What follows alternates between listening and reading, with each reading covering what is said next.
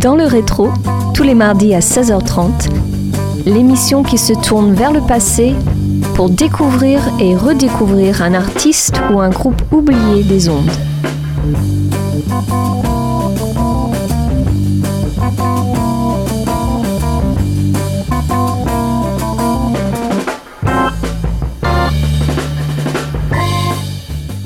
Bonjour à tous et bienvenue sur Radio Campus Angers pour ce déjà 14e numéro saison 7 de votre émission Dans le rétro. Coup de projecteur aujourd'hui sur un album sorti en 2011 et intitulé Viare de las Almas, les âmes voyageuses en français, dont les auteurs sont un virtuose irakien du luth arabe sans fret résidant au Caire et un maître pakistanais du sitar résidant en Allemagne. Mais avant d'en dire plus, on s'écoute le morceau éponyme d'ouverture.